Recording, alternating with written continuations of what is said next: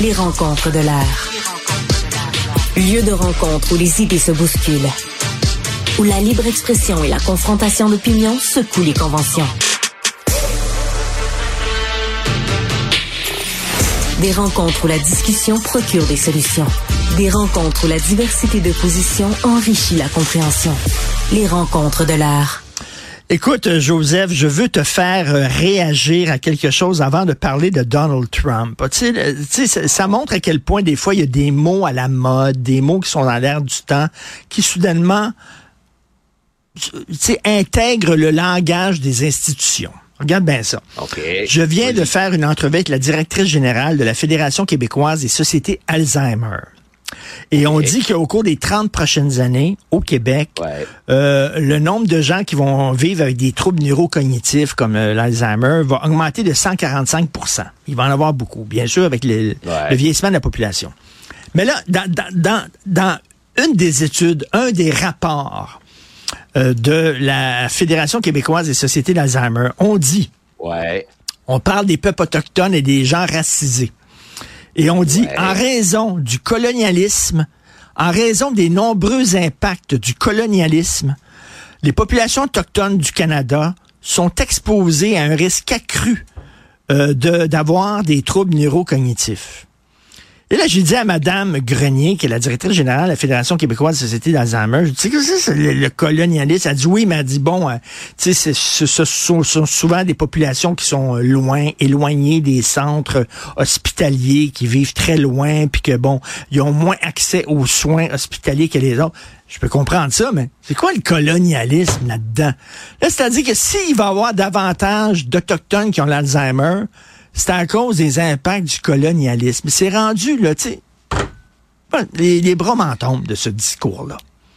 Les bras m'en tombent. Moi aussi, les bras m'en tombent. Mais en même temps, en même temps, c'est rendu tellement ridicule que tu vois aussi monter le ricanement, l'exaspération chez cette frange encore dominante de la population qui sait reconnaître un buzzword pour ce qu'il est, c'est-à-dire un pur effet de mode. Voilà. Moi, Richard, je ne suis pas un expert de ces questions, mais si je comprends bien, l'Alzheimer, c'est la perte progressive de la mémoire.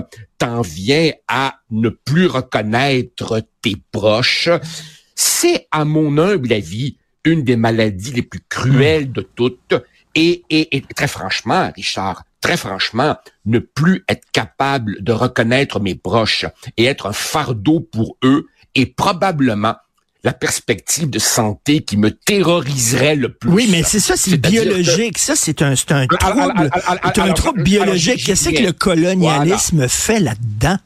Qu'est-ce que c'est quoi le rapport entre ça et puis les pensionnats autochtones ou ou l'arrivée euh, des, colonisateurs européens il y a cinq siècles d'Europe en, Amérique? Je, ne vois pas. Mais comme nous en avons déjà parlé toi et moi peut-être que ça illustre Richard ce que j'appelle le pouvoir des minorités agissantes. Autrement dit, dans toutes sortes d'organismes, tu as une grande majorité de praticiens puis de professionnels qui sont occupés à faire leur vrai job. Et donc, tu as des militants qui s'incrustent, qui pénètrent dans tous ces comités et qui imposent la rhétorique. Rappelle-toi, je t'avais parlé du Collège royal des médecins et chirurgiens du Canada qui ben pondait un ben document rempli de ces niaiseries-là.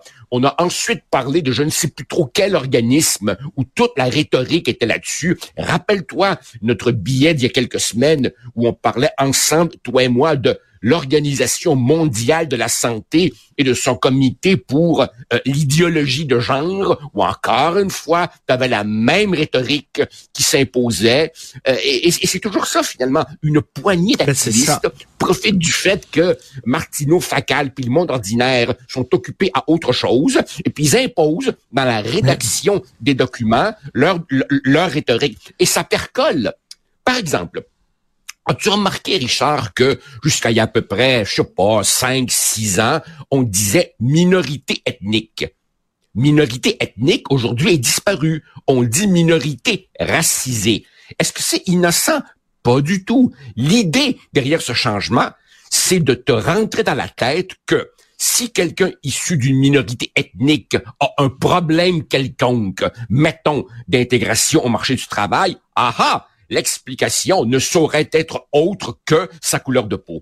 Autrement dit, passer de minorité ethnique à minorité racisée, c'est mettre la race, mot que je mets toujours désormais entre guillemets, c'est de mettre la race au centre de l'explication. Ce qui nous ramène à un autre problème qu'on a déjà discuté, ces pseudo-chercheurs pour qui des réponses sont connues d'avance.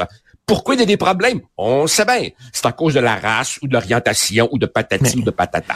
Et c'est le buzzword. J'aime bien ça, ce que tu dis. C'est qu'il y a des mots comme euh, racisé, diversité, euh, colonialisme, racisme systémique. Et les gens qui sont à la tête de plusieurs institutions, que ce soit des musées, des universités, euh, la, société Alzheimer, n'importe quoi, des, ils savent que quand tu fais un rapport, tu prends ces mots-là, puis tu les jettes dans ton rapport. Même un petit peu partout, comme ça, puis là, ça va avoir l'air cool. Et, tout, et tous ces diversitaires, évidemment, ont en horreur la diversité d'opinion. Autrement dit, toutes les diversités trouvent grâce à leurs yeux, sauf la diversité qui consisterait à dire un instant, je suis pas tout à fait d'accord. Non, non, il faut penser comme eux. Sinon, tu un homophobe, un transphobe, un islamophobe, et ainsi de suite. Enfin. Ah. Enfin, on en a déjà parlé, mais c'est quand même, ça montre encore, le même, même maintenant, on fait un lien entre le, colonialisme et l'Alzheimer. bientôt, ça va être quoi? Ah les hémorroïdes, les, les, les, les, ongles incarnés, va être, va, être, euh, va être créé par le racisme. Écoute, le Parti républicain, tu as vu ce qui est arrivé à Éric Duhaime? Éric Duhaime, quand il a fondé son parti, ben quand il a pris la tête du Parti conservateur du Québec qui existait, euh, c'était en pleine pandémie, puis il a ouvert les portes, puis il a dit à, au coucou, aux complotistes, puis tout ça, oui, venez, venez, venez, venez. Il a fait le plein.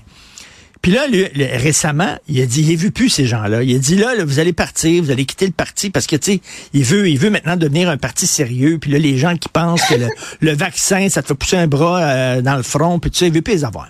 Il dit sacré le camp. Le parti républicain, ils ont fait, ils ont fait rentrer aussi les coucous Trumpistes puis tout ça, puis ils peuvent plus s'en débarrasser. Ils peuvent plus. Ils sont ben, pognés avec Trump, littéralement. C'est ça. En fait, Hier, j'écoutais en prévision des primaires de ce soir au New Hampshire une série d'analystes et je t'avoue, je t'avoue Richard que j'alterne entre CNN et Fox News, puis t'as vraiment l'impression qu'ils parlent de deux pays différents là, tu sais, mais quand même, je vais de l'un à l'autre et un analyste dont le nom m'échappe disait le Parti républicain est évidemment de plus en plus Trumpisé sa mainmise sur le parti est absolument totale, mais en même temps, c'est un parti républicain plus petit que jadis. Autrement dit, il a fait rentrer tous les coucous, ils sont pognés avec, mmh. ça en fait essentiellement une secte d'adoration à Donald Trump, mais en même temps, ça a éloigné des républicains modérés et surtout, ça éloigne le Parti républicain de cette frange importante aux États-Unis qu'on appelle les électeurs indépendants, c'est-à-dire ceux qui sont pas nécessairement démocrates, pas nécessairement républicains, et puis qui se magasinent, si tu veux, un candidat euh, au dernier moment. J'ai vu un chiffre absolument fascinant. Avant le New Hampshire de ce soir, la seule primaire qu'on a eue, c'était celle de l'Iowa. Évidemment, 56 000 personnes à peine ont été votées, donc c'est un échantillon qu'il faut prendre avec des pincettes. Mais quand même, quand même, 43% ma source ici c'est NBC, 43% des partisans de Nikki Haley, la dernière candidate qui s'oppose à Trump, 43% d'entre eux ont dit qu'ils iraient vers Biden. Autrement dit, mm. les derniers démocrates modérés, les derniers démocrates non trumpistes ne sont pas ne sont pas les, républicains modérés, les républicains modérés, les républicains non trumpistes. C'est ça. E, exactement. ces gens-là ne se disent pas bon, ok, ce sera Trump, je me pince le nez, puis moi quand même voter pour lui. Non, non, non, non. Beaucoup d'entre eux, les derniers non trumpistes du Parti républicain envisagent d'aller vers Biden, alors que Biden est Biden est le candidat démocrate le moins sexy depuis depuis depuis mon Dieu là. Euh, euh, autrement dit, Trump a la mainmise totale sur son parti, mais le potentiel de croissance du Parti républicain, au-delà de ce que tu appelles les coucous ou les purs et durs, est tout à fait réduit. Parce qu'en 2016, en 2016, un républicain pouvait se dire, bon, Trump est un peu excentrique, mais il n'a jamais fait de politique. on va prendre une chance. On va donner la chance aux coureurs. Là, en 2024, on sait à qui on a affaire. Quelqu'un sur qui pèse 91 chefs d'accusation. Alors, il est évident que, euh, bon, ça limite son potentiel de croissance auprès de l'électorat modéré. Et la question qu'on se pose, c'est comment ça se fait que le Parti républicain, qui a déjà été un grand parti, est rendu à ce point-là prisonnier du coucou en chef? Et il y, a, un journaliste, il y a un journaliste américain qui a écrit un livre qui s'appelle The Destructionist. Et lui, il raconte dans son livre le, lent déclin du Parti républicain, comment le Parti républicain, peu à peu, a été gangréné par des radicaux. Et là, il commence à partir de Nixon. Nixon, bien sûr, qui a brisé la loi, qui avait espionné les démocrates et qui avait dit, ben, si le président le fait, ça devient comme par magie légale parce que c'est le président qui le fait. Il part, il part de Nixon, puis après ça, il s'en va vers Reagan, puis après ça, Newt Gingrich, Sarah Palin, le Tea Party, il y a la moral majority, on fait venir les chrétiens radicaux, etc. Puis là, si tu vois que de plus en plus, le Parti républicain s'est peinturé dans le coin avec une gang de radicaux, ils peuvent plus s'en sortir. Oui. Deux points là-dessus. Sur cette espèce de dérive du Parti républicain, on peut faire un paquet d'hypothèses. L'une d'entre elles qu'on pourrait faire, c'est tout simplement que jusqu'à Reagan, à peu près, jusqu'à Reagan, tu avais encore une Union soviétique, une menace hmm. communiste.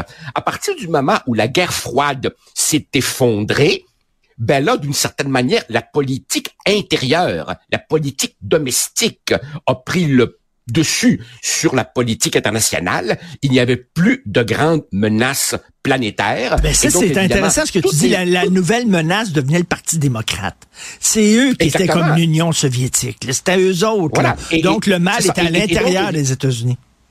Exactement. Et, et, donc, c'est là qu'ils ont dérivé vers leurs obsessions sur le sexe, Dieu, ce qu'on enseigne dans les écoles, ainsi de suite. Mais de notre côté, Richard, ce que tu dis pourrait aussi s'appliquer au Parti démocrate d'une manière un peu moins stridente, mais tout de même, moi je me rappelle d'un Parti démocrate qui était euh, euh, l'allié des syndicats, qui était le parti des, des cols bleus, boîte à lunch, Joe Sixpack. Et aujourd'hui, quand tu regardes les échos qui sortent du Parti euh, démocrate, ben c'est aussi très, très, très woke. Et ils en profitent probablement du fait qu'ils ont un porte-étendard, je m'excuse, quasi sénile pour euh, accroître leur mainmise sur le Parti démocrate. Et donc, évidemment, ça donne des dizaines et des dizaines et des dizaines de millions d'Américains ordinaires comme toi et moi qui regardent et Biden et Trump et qui sont orphelins et qui se disent j'ai le choix entre les crampes et la nausée. Exactement. Et le Parti démocrate devient de plus en plus woke pour euh, euh pour confronter les Trumpistes. Et les Trumpistes sont de plus en plus Trumpistes pour confronter les woke. Et là, les deux extrêmes montent. Et comme tu dis, le centre regarde ça en disant, puis qui parle pour moi? Aucun de ces deux partis-là parle pour moi. et, bien entendu, comme les élections auront eu lieu en novembre, il est absolument trop tard pour que et démocrates et républicains se rabattent vers un plan B. Et il est encore évidemment tout aussi tard pour que une troisième voie, une alternative euh, émerge. Ah, qu'un si grand pays, parce que moi je reste, Richard, je reste un amoureux des États-Unis, un amoureux critique, mais je reste un admirateur de. Ils sont durs à aimer, ils sont, ils sont durs à aimer, par contre des fois. Là. Ils sont, ils sont, ils sont durs à aimer, mais ça reste, ça reste un pays culturellement, sociologiquement fascinant. Moi, j'adore passer des vacances aux États-Unis. C'est un pays où il y a de tout pour tous.